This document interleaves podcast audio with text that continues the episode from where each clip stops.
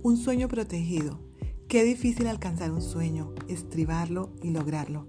Luego defenderlo, amarlo y no traicionarlo. Que nadie lo robe ni lo dañe. Se necesita gente para proteger un sueño.